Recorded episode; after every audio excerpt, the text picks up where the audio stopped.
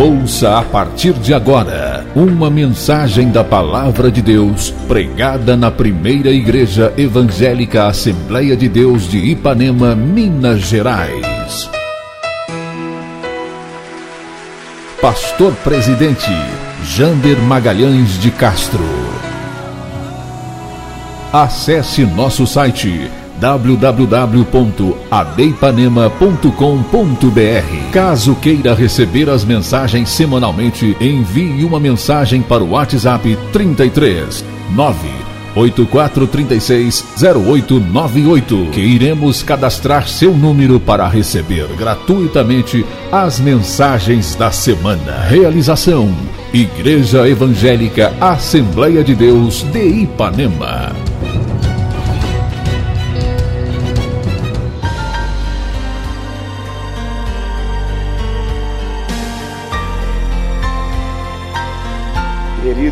A paz do Senhor Jesus. Desde já eu quero agradecer essa rica oportunidade, Pastor Jander, Deus abençoe a sua vida. É um companheiro nosso, louva a Deus pela vida de Josué, qual por intermédio dele eu estou aqui nesta noite. Eu quero deixar para os irmãos uma breve meditação, se encontra na primeira epístola de Pedro, capítulo número 5, e o versículo é o de número 7. Primeira epístola de Pedro, capítulo 5, versículo de número 7. 1 Pedro 5, 7. Que diz assim a palavra do Senhor: Lançando sobre ele toda vossa ansiedade ou cuidado, porque ele tem cuidado de vós. Olhe para mim aqui e me empreste um pouquinho da sua atenção. Quero usar uma frase de um homem qual eu admiro, que bem-aventurado é quem fala pouco, porque será chamado para falar outra vez. Sabemos que Pedro, agora, ao escrever essa epístola, no contexto histórico, nós vemos que os cristãos estão sendo acusados de incendiar Roma.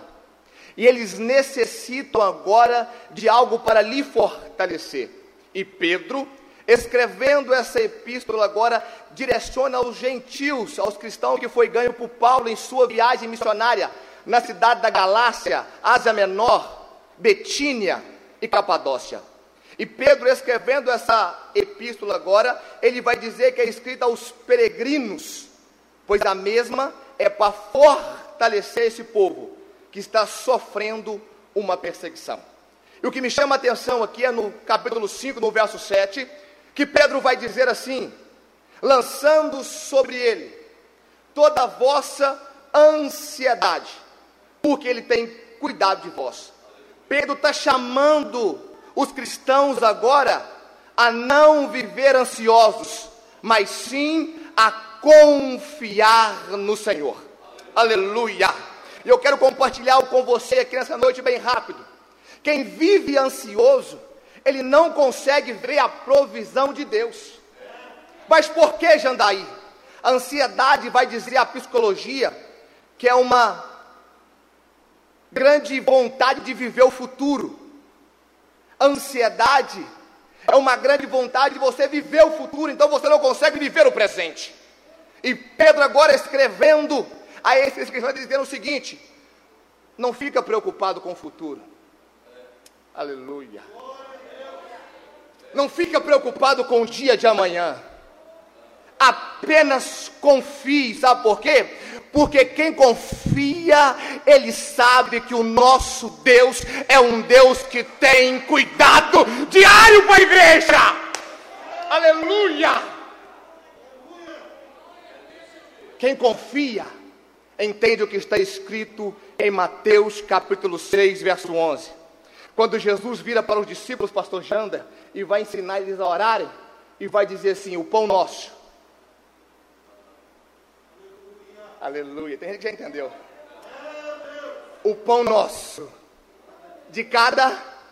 De cada. Mas espera aí, era para estar no plural. Era para ser dias. Quem confia no Senhor entende que o mesmo Deus que cuidou ontem, o mesmo Deus que cuidou em 2018, é o mesmo Deus que cuidou em 2019, é o mesmo Deus que cuidou em 2020 e é o mesmo Deus que vai continuar cuidando em 2021 da igreja. Aleluia! Então, quem confia no Senhor, ele entende que Deus tem provisão diária. Agora, quem é ansioso, ele não consegue ver essa provisão, por quê? Porque a preocupação dele com o dia de amanhã é muito grande. Deixa eu falar algo para você aqui. Toda vez que eu leio o livro do Êxodo, eu começo a ver um povo ansioso. Quando Deus manda o maná, o que, que o Senhor fala?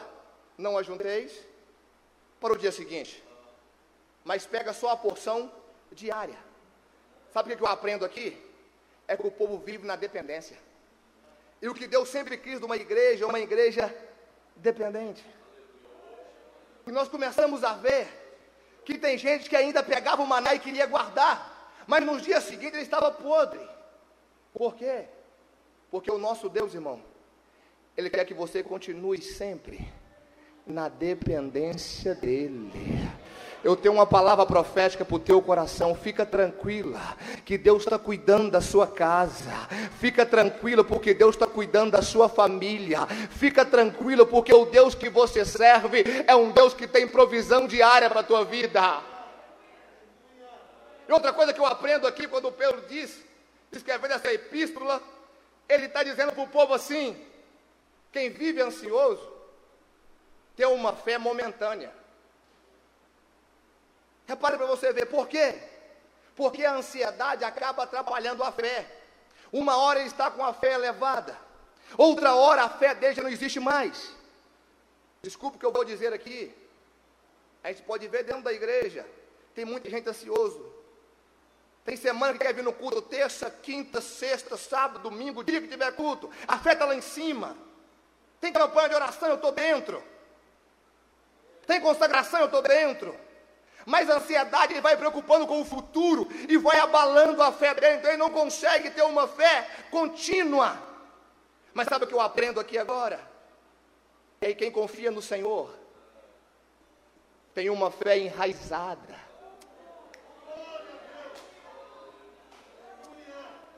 Eu sinto Deus aqui, irmãos. Quem confia no Senhor, pastor Josué, ele tem uma fé enraizada, mas Jandaí, o que é essa fé enraizada? É uma fé que cresce dia após dia. Vou te explicar. Mateus 17, Jesus vai dizer assim: se tiveres fé, tamanho de um grão de mostarda, direis para esse monte, move-se para cá, e ele moverá. Essa fé que Jesus está dizendo é uma fé que cresce dia após dia. A mostarda é a única hortaliça. Se você der espaço para ela, ela vira uma árvore de quase dois metros. Porque ela cresce, ela vai se multiplicando. Olha para mim aqui que você vai entender. Aqueles que confiam no Senhor têm uma fé que cresce hoje, cresce amanhã, mas Jandaí, mas eu não estou vendo, mas a fé está crescendo. Jandaí não está acontecendo, mas a minha fé não está sendo abalada. Jandaí, mas está demorando, mas a minha fé está crescendo. E chega um momento que a sua fé está enraizada. E crente que tem a fé enraizada, ele começa a viver providência de Deus. Aleluia. Para mim encerrar minha participação. É tempo de nós não vivermos ansiosos. Aleluia. Gostei, irmão, pode continuar. É tempo de nós depositarmos essa confiança no Senhor. Então, quando Pedro agora vê a situação desses cristãos, quando Pedro vê que eles estão sendo perseguidos, ele vai dizer assim: Ei, espera aí. Eu sei que a perseguição vai gerar ansiedade, mas pega ela agora e deposita no Senhor. Mas sabe o que me chama a atenção aqui? Ele tem que haver a atitude deles. É eles que tem que pegar e depositar a ansiedade no Senhor. Falar: peraí, isso não é comigo mais. Agora está com o Senhor. Augusto Cury escreveu um livro chamado Ansiedade, a doença do século. aprendeu muito desse livro. Porque nos dias atuais, nós somos muito ansiosos. Nós estamos preocupados. No início de 2021, na virada do ano já tinha notícia falando que esse ano seria o pior ano. Rababacana, rabassúbia. Já tinha notícia dizendo que esse ano seria um ano difícil. Que igreja teria que fechar. Só que eu tenho algo para te dizer. A igreja depositou em Cristo a ansiedade. A igreja teve atitude de depositar no Senhor a ansiedade. Eu tenho uma notícia de Deus para a tua vida. Quando você depositou nele a tua ansiedade, tenha certeza que ele está cuidando de você. Ele está cuidando, ele está cuidando, ele está cuidando. Quem vive ansioso não consegue se alegrar.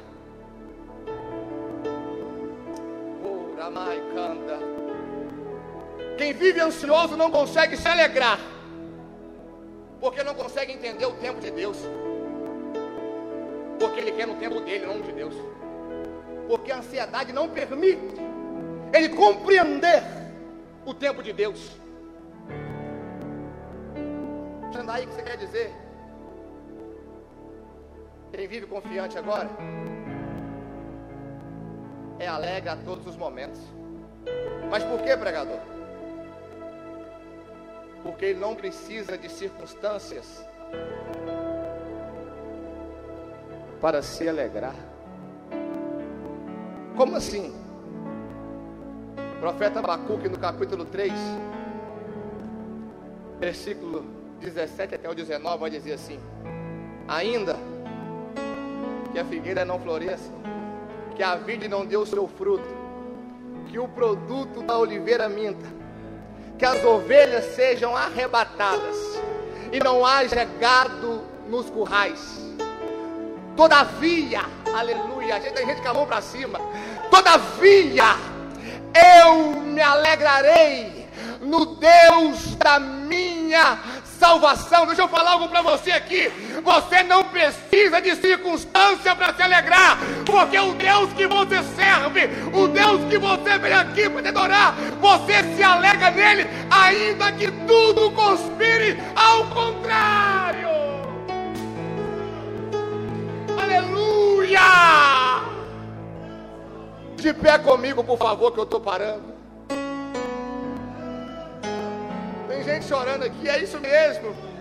Jesus me trouxe aqui nessa noite para falar com você. Chega de ansiedade, mulher. Chega de ansiedade, homem. Rabababacanda, rabassuga. Eu sigo Deus aqui, irmãos. Chega! Chega de viver preocupado o que vai acontecer amanhã. É tempo de viver confiante.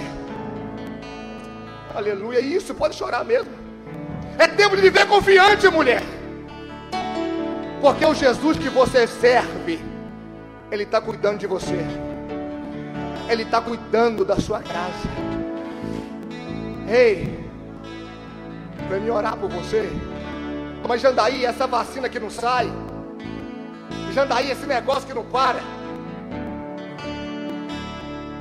Eu estava orando o Senhor na madrugada. Eu perguntei para ele. Aí sabe como me respondeu, Alexandre?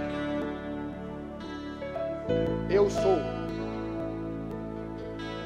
Eu sou. Eu sou o El Shaddai. Sabe o que ele falou? Eu sou o El Shaddai. Eu sou o todo poderoso.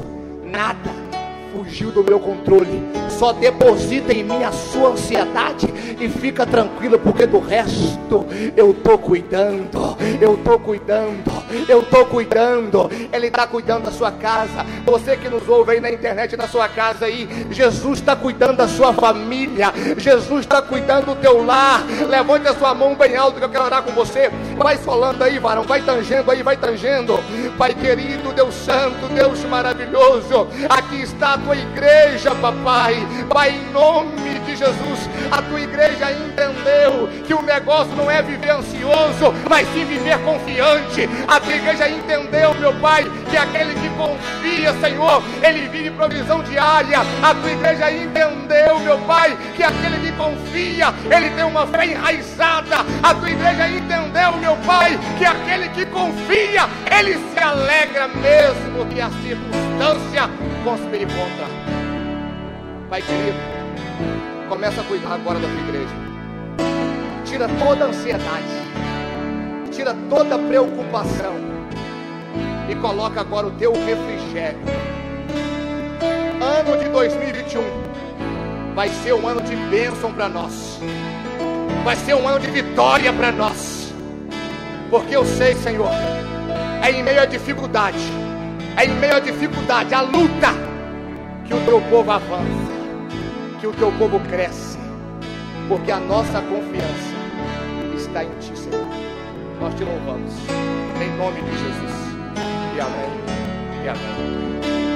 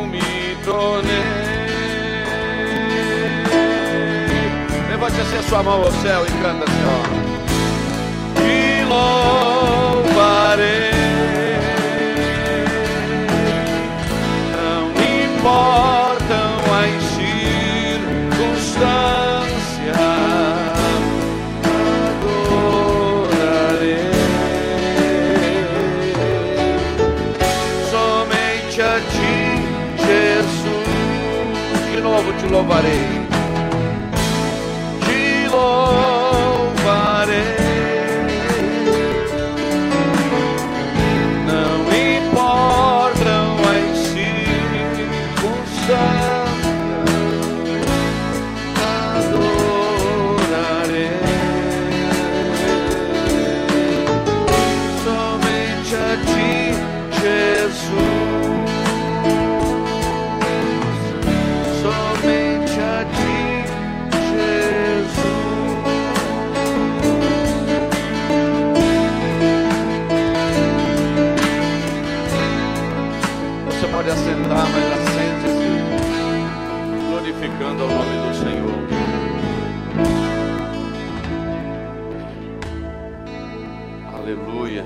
Palavra tremenda que nós acabamos de receber, meus irmãos. Eu disse para o evangelista Jandaí que poderia ficar à vontade. Dessa vez ele falou menos de 20 minutos. Da próxima você fala uma hora. Muito bem sucedido na palavra. Meus irmãos, nós vamos mais alguns minutinhos, talvez 15 ou 20. Vamos cantar outro louvor e servir ao Senhor com as nossas ofertas. Devemos terminar um pouquinho mais, mais cedo. Mas, meus irmãos, a palavra que nós acabamos de receber esta noite é indiscutível, inquestionável que Deus tem falado conosco, não é verdade? A ansiedade ela é algo inerente mesmo ao ser humano, né? A ansiedade, como ele falou, é aquela preocupação com uma coisa que nem aconteceu ainda e a gente está com medo que vai acontecer e isso faz a gente ficar ansioso. O que me veio hoje ao coração, irmãos, a palavra que me saltou hoje de manhã ao coração, foi a palavra que nós não podemos perder o foco, nós não podemos perder o alvo na nossa vida, na nossa vida cristã. E eu gostaria de ler com os irmãos, para nós, em poucos minutos, concluirmos o culto, Colossenses, ou melhor, Filipenses, no capítulo de número 2, o apóstolo Paulo, perdão, Filipenses capítulo de número 3, versículo de número 13, Filipenses 3, 13. Glória a Deus. Marquinhos, muita gente passando por aí, né? No nosso Facebook, né? Se você tiver informação aí, nos fale. Filipenses 3,13 diz assim: Irmãos, Quanto a mim, eu não julgo que o haja alcançado, mas uma coisa faço e é, esquece, e é que, esquecendo-me das coisas que, que atrás ficam, e avançando para as que estão diante de mim, prossigo para o alvo pelo prêmio da soberana vocação de Deus em Cristo Jesus. E aí eu queria que o Eloir colocasse rapidamente Hebreus capítulo de número 12. E nós vamos ler dois versículos, em seguida um breve comentário.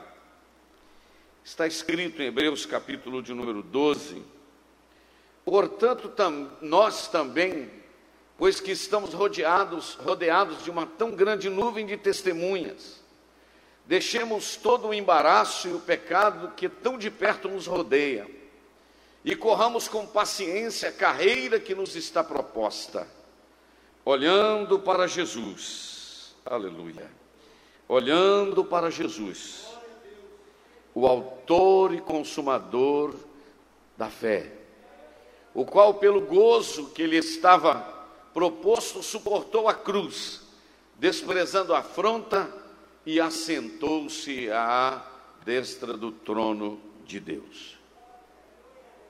Quanto?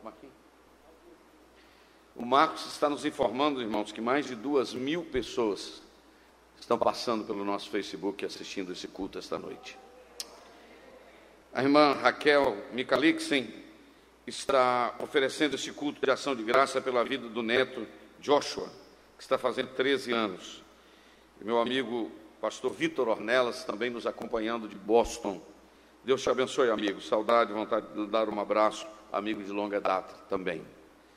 Meus irmãos, enquanto eu estava hoje dando uma olhada na Bíblia e pensando o que, é foco, o que, é alvo, se você vai para o dicionário, uma das descrições, uma das é, do que significa foco é qualquer ponto para o qual você converge, para o qual você está indo. E se você olhar alvo, é aquilo que você procura alcançar é o propósito, é o desígnio, um alvo, que, um lugar que você quer chegar.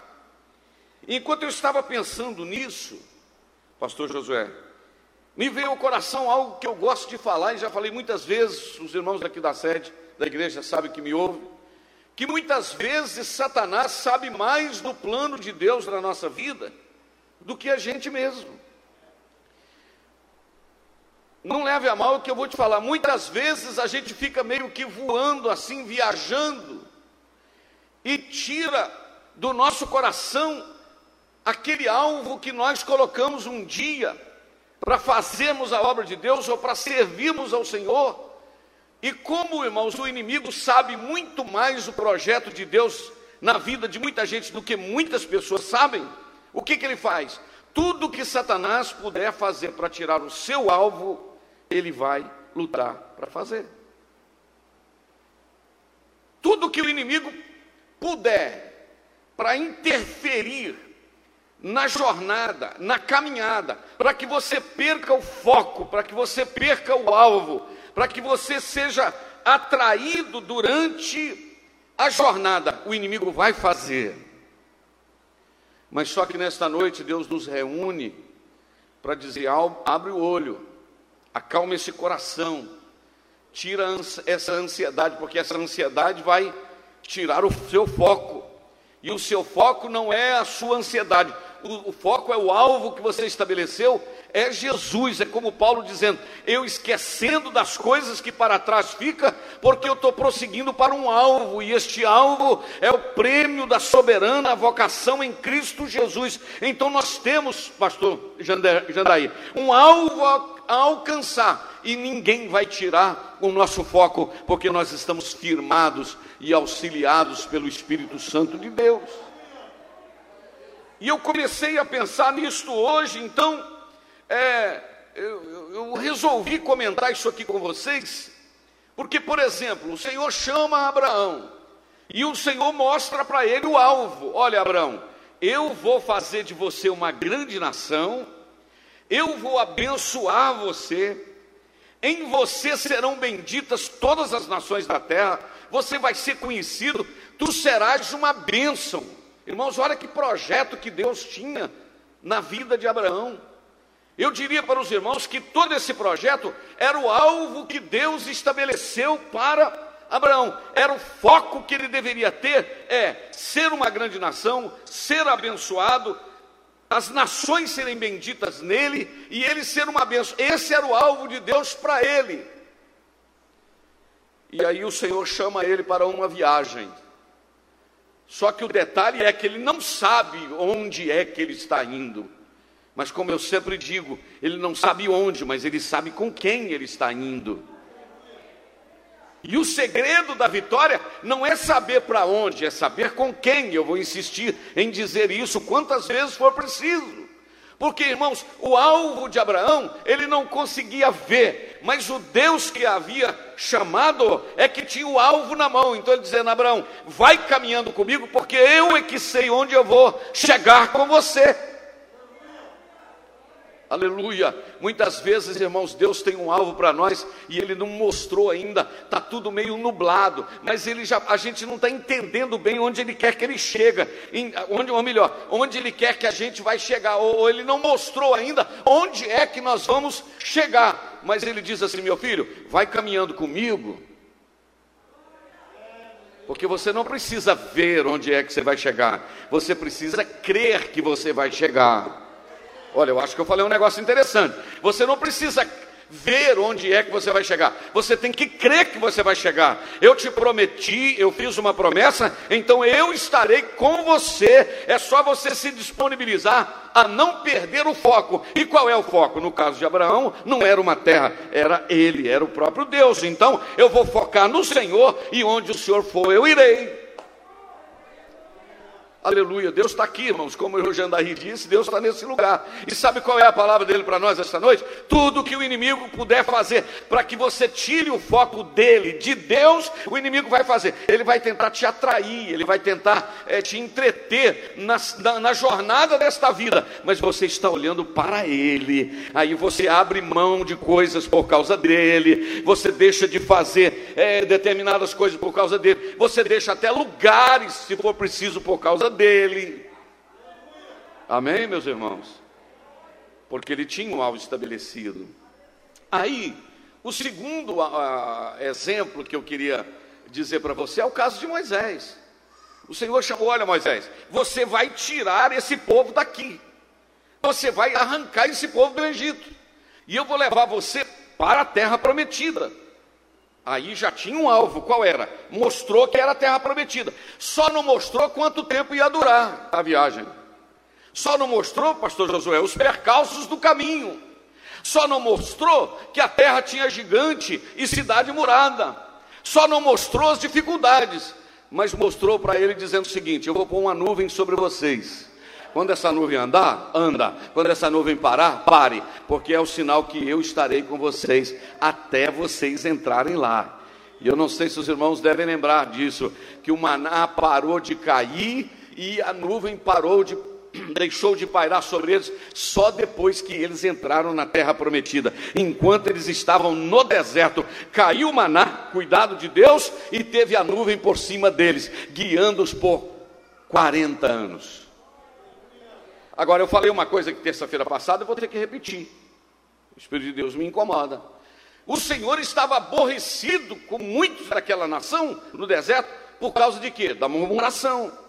Então o Senhor falou: olha, eles não vão entrar no meu repouso, eles não vão entrar lá por causa da murmuração, da desobediência. Eles estavam no deserto com o coração no Egito ainda. Deus mandando maná e eles com saudade de alho, de cebola do Egito, pepino. Aí o Senhor aborreceu com eles e disse: Eles não vão entrar.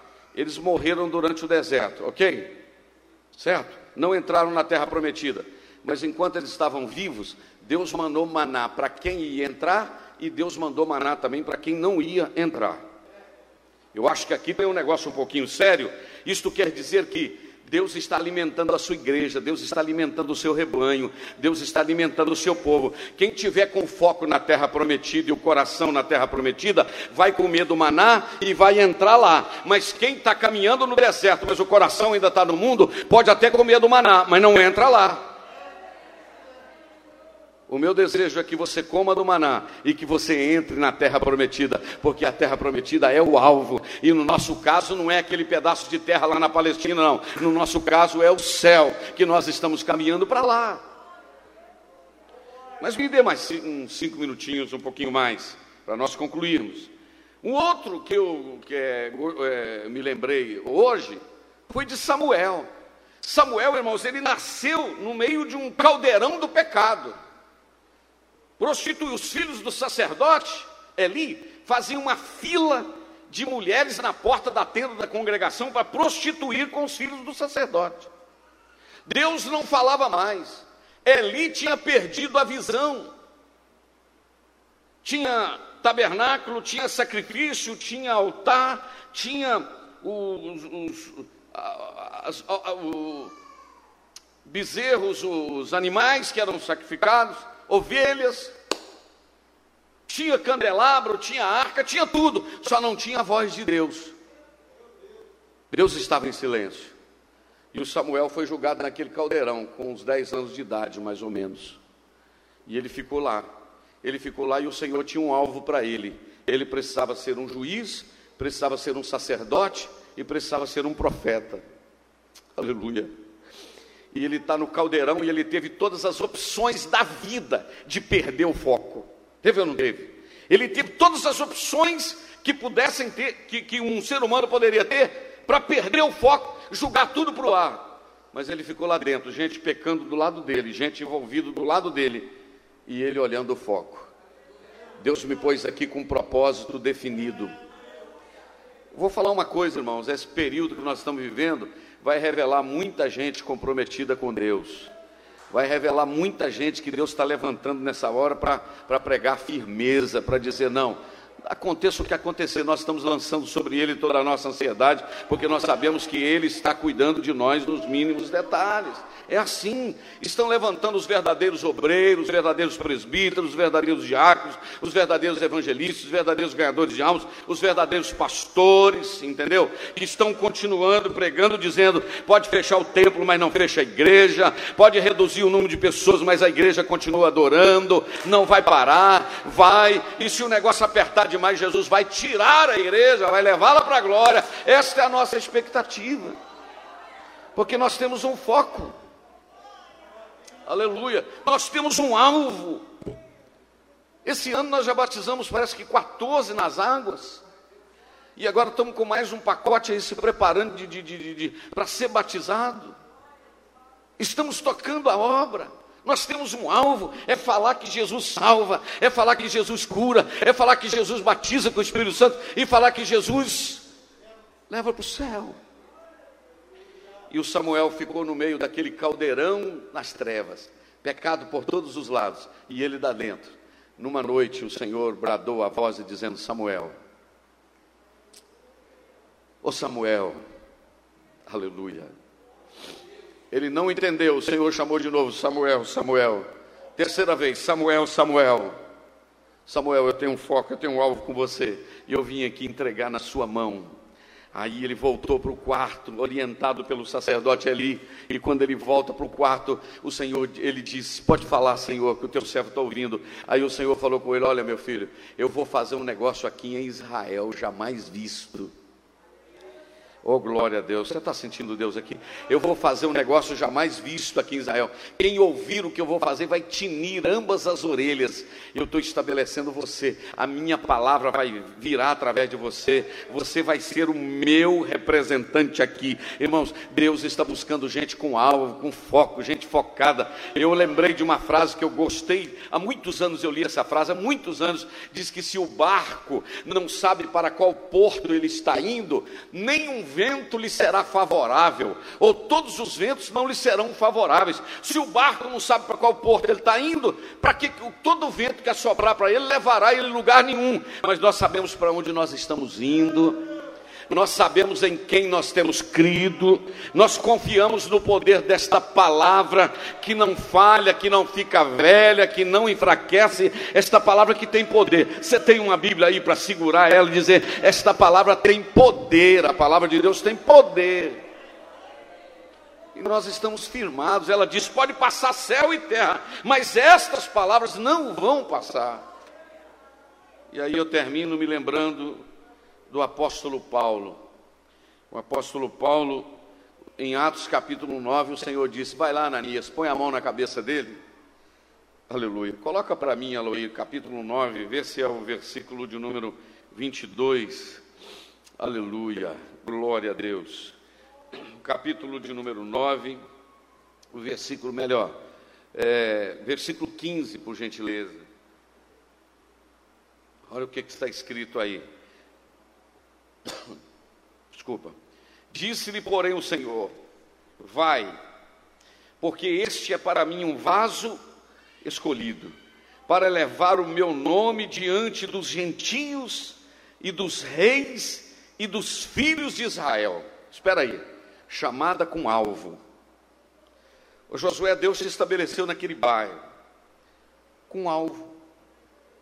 Então o inimigo vai arrastar o pé, e gente de dentro mesmo, às vezes desanima a gente, não mexe com isso. Mas nós temos um alvo. Qual era o alvo estabelecido para Paulo? Você vai levar a minha palavra para os reis, aleluia. Você vai levar para os gentios, você vai levar para os filhos de Israel. O seu ministério é um ministério amplo. E Paulo agarrou isso. E daí para frente ninguém mais segurou Paulo ficou três anos no deserto da Arábia, lá o Senhor se revelou a ele. É por isso que ele disse naquele episódio da ceia: ele disse, porque eu recebi do Senhor o que também vos ensinei. O que eu estou ensinando para vocês, eu recebi foi do Senhor. O meu alvo está estabelecido. Deus te trouxe aqui hoje para te dizer que o ministério que ele te deu, firma nele, olha para Jesus e toca o barco e anda. Como disse o, o poeta português Fernando Pessoa: navegar é preciso, navegar é preciso nós estamos envolvidos e nós vamos navegando. E aí eles tentam prendê-lo, ele prega na cadeia. Eles mandam ele para Roma, acontece o naufrágio. No auge do naufrágio, ele diz: Gente, pode acalmar, porque o Deus a quem eu sirvo e o Deus de quem eu sou me apareceu esta noite e disse que ninguém vai morrer, só o barco que vai acabar, mas ninguém vai morrer. Tem um alvo estabelecido. Eu vou a Roma. Eu estou indo lá, é preciso que eu vou chegar lá. E até chegar lá, nós vamos parar na ilha de Malta, uma serpente vai me picar. Olha aí para você ver, para tirar ele do alvo. A serpente pica, ele joga ela no fogo, a serpente é queimada, ele só passa assim, não acontece nada, continua vivo, ainda ganha o pai de Públio, ora para ele que está enfermo lá, e Jesus cura ele lá. Porque é assim, se a gente está focado no alvo, até atingir o alvo, a gente vai curando em nome de Jesus, a gente vai pregando em nome de Jesus, a gente vai realizando em nome de Jesus, a gente vai fazendo até chegar lá. Amém, meus irmãos? Porque o interessante de Paulo, que Paulo aprendeu com Jesus, e é diferente da minha pessoa, diferente de muitos de nós, porque Jesus não ia para fazer a obra, Jesus fazia enquanto ia. Paulo era assim. Saía daqui, ia para tal lugar, parava pela estrada fora, parava, acontecia uma, qualquer coisa, era uma oportunidade. Ele tinha um alvo, mas daqui lá ele ia realizando a obra do Senhor. E eu termino falando sobre Jesus. Ah, pastor, mas Jesus não tinha alvo. É claro que tinha. Qual era o alvo de Jesus? A cruz. Porque Jesus sabia para que ele havia vindo. Jesus sabia do seu alvo.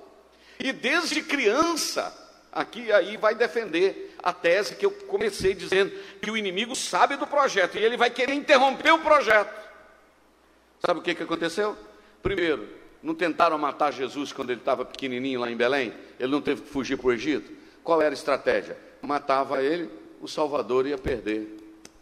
Não ia ter Salvador. Daí a pouco, Jesus, na sua infância, na sua adolescência, daí a pouco, Jesus começa o seu ministério, vai para o deserto, Satanás aparece lá, faz essas pedras transformarem em pão, curva aqui, me adora, salta daqui de cima. Entendeu como é que é? Aí daí a pouco, conversando com Pedro, de Pedro diz assim: Tu és o Cristo, filho do Deus vivo, né? Faz essa declaração tremenda que bombardeia o inferno.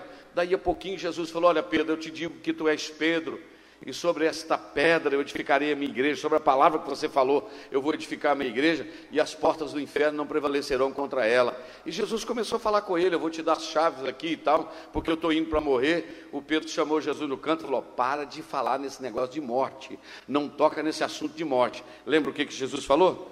Para trás de mim, Satanás, porque Satanás estava querendo que Jesus perdesse o foco. Qual era o foco? a cruz. Em João capítulo 12, Jesus está já caminhando, indo para Jerusalém para morrer na semana seguinte. Os gregos foram lá e pediram aos discípulos: chama Jesus que a gente quer conversar com ele. Chama Jesus que a gente quer falar com ele. Os gregos, quem sabe, como diz o Moisés, Eunice, filho do pastor Getúlio, uma vez falou assim: quem sabe, ele, Jesus falou assim: esses camaradas vão querer me convencer aqui, me jogar uma conversa para mim ir para lá né, para a Grécia, estou fora. Jesus não os atendeu, falou: olha, se o grão de trigo cair na terra e não morrer, fica ele só. Mas se ele morrer, ele dá muito fruto. Não vou atender os gregos, não, porque eu tenho alvo. O alvo é onde? Jerusalém. O que, que tem em Jerusalém? Uma cruz me esperando. Mas, Senhor, é a cruz? É, mas o meu alvo é a cruz, porque eu vim para isso. Eu vim buscar e salvar o que se havia perdido. E buscar e salvar o que se havia perdido passa pela cruz. Então ele não podia perder o alvo. Nesta noite eu termino humildemente essa rápida palavra de 20 minutos, dizendo para você: não perca o seu alvo. Continue olhando para Jesus assim. Coloca os olhos nele e diz: Jesus, o Senhor é tudo para mim. Independentemente do que está acontecendo comigo, eu vou continuar te amando, te servindo. Meus companheiros de ministério que aqui estão, é bem verdade que tem uns que sumiram, não vieram mais. Mas você que está vindo, continue firme. Faça aquilo que Deus pôs na tua mão e faça com coragem. Tem pouca gente, não tem problema, faça com coragem. Tem muita gente, faça com ânimo. Pararam para te ouvir, continue falando. Pastor Janda, mas pode ser que que não vai dar certo continue fazendo. Hoje eu estava ouvindo o pastor lá de Imperatriz, no Maranhão, grande servo do Senhor, contou uma experiência. O pastor Josué Brandão repetiu que tinha um obreiro que estava num lugar muito difícil, mas muito difícil.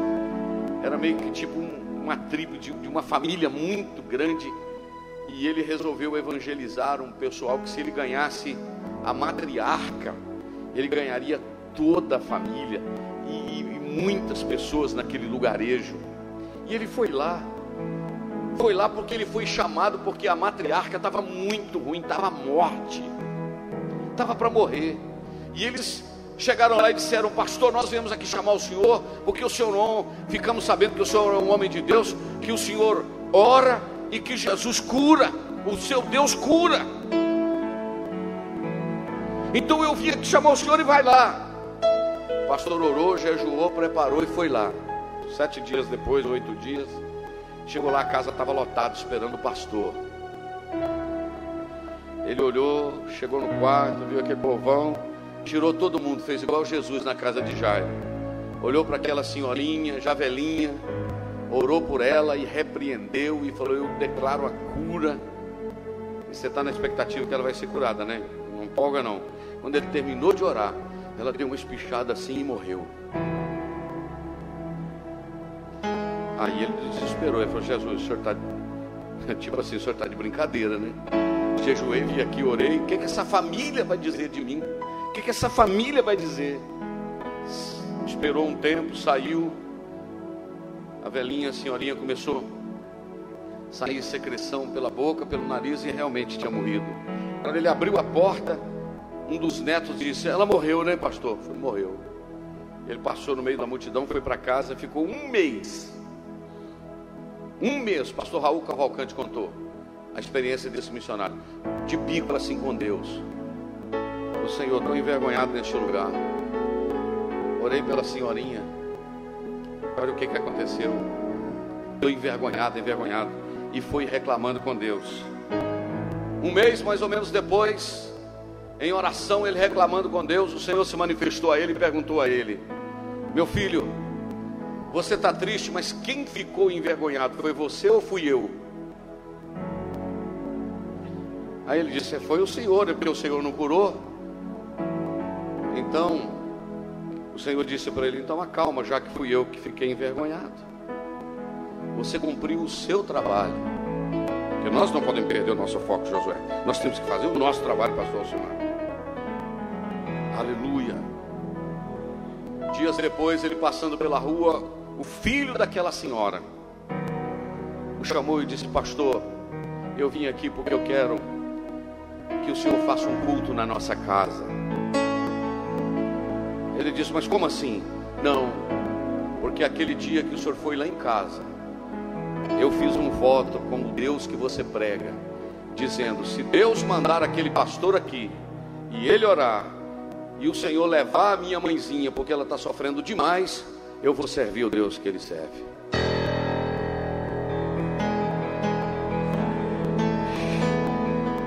Então não é do jeito que você quer, é do jeito que Deus quer. Não é do jeito que você faz, é do jeito que Deus faz.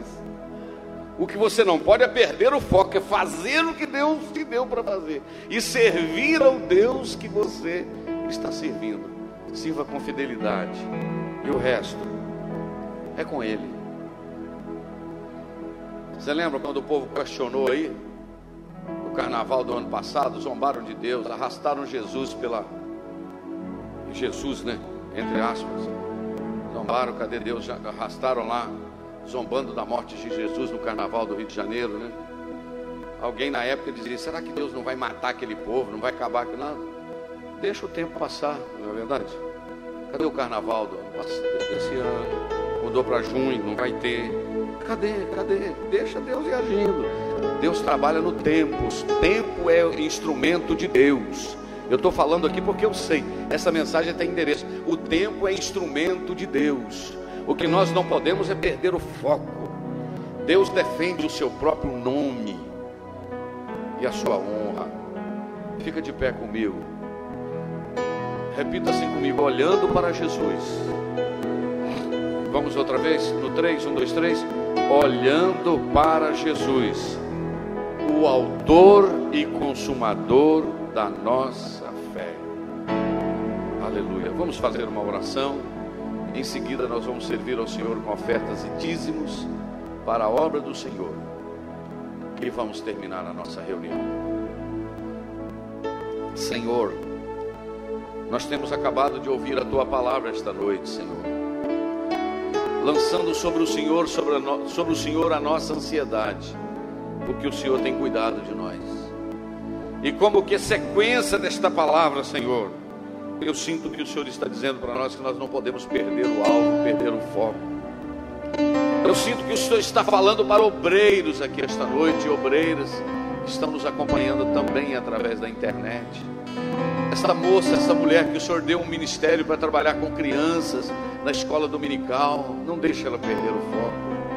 Esse presbítero, esse diácono, esse evangelista, esse pastor, ajuda ele a manter o foco, Senhor. Nos ajuda, no nome de Jesus. nós queremos, ó Deus, dizer como Paulo disse, que sabemos em quem nós temos crido, e o nosso alvo é o Senhor, porque o Senhor é o autor e consumador da nossa fé. Aleluia, no nome de Jesus. Nós te adoramos, nós te glorificamos e pedimos que fortaleça-nos, Deus, por misericórdia, no nome de Jesus. Assente. Oi. Vamos cantar. Quem canta? Você pode se assentar. Enquanto isso, os diáconos e cooperadores, você que nos visita não é constrangido a contribuir, a não ser que você sinta. Entre no quarto e feche a porta.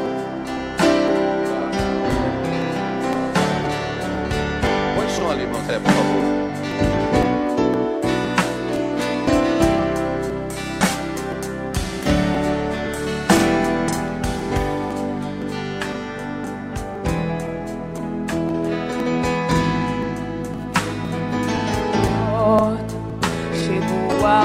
De falar com Deus.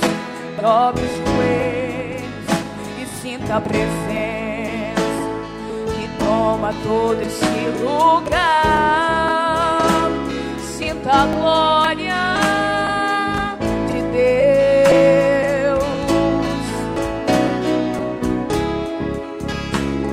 Sinta a glória do Pai.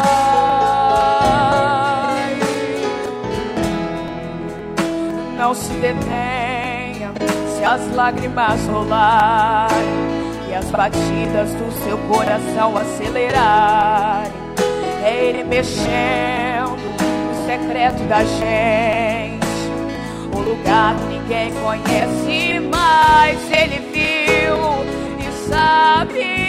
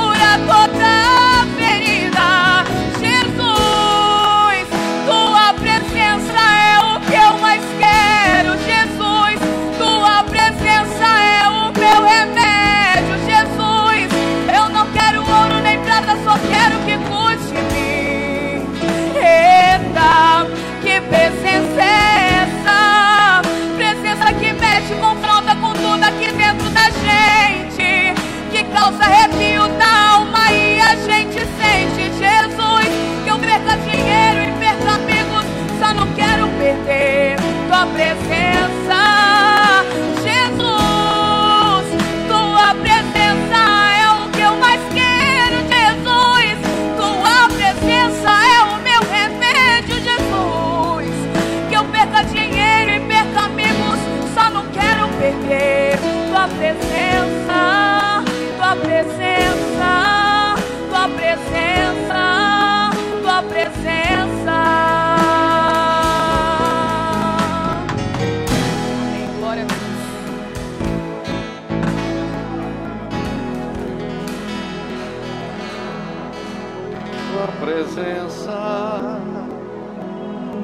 presença. Você pode adorar porque a presença dele está aqui. Que eu perca dinheiro, que eu perca tudo, mas eu não quero perder o quê?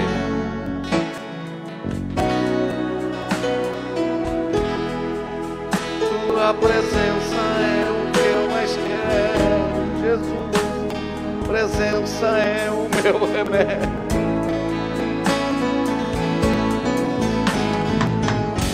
Só quero que cuide de mim. Deus é lindo, meus irmãos. Deus é lindo. Muito obrigado. Eu, terça-feira passada, eu disse aqui, aleluia,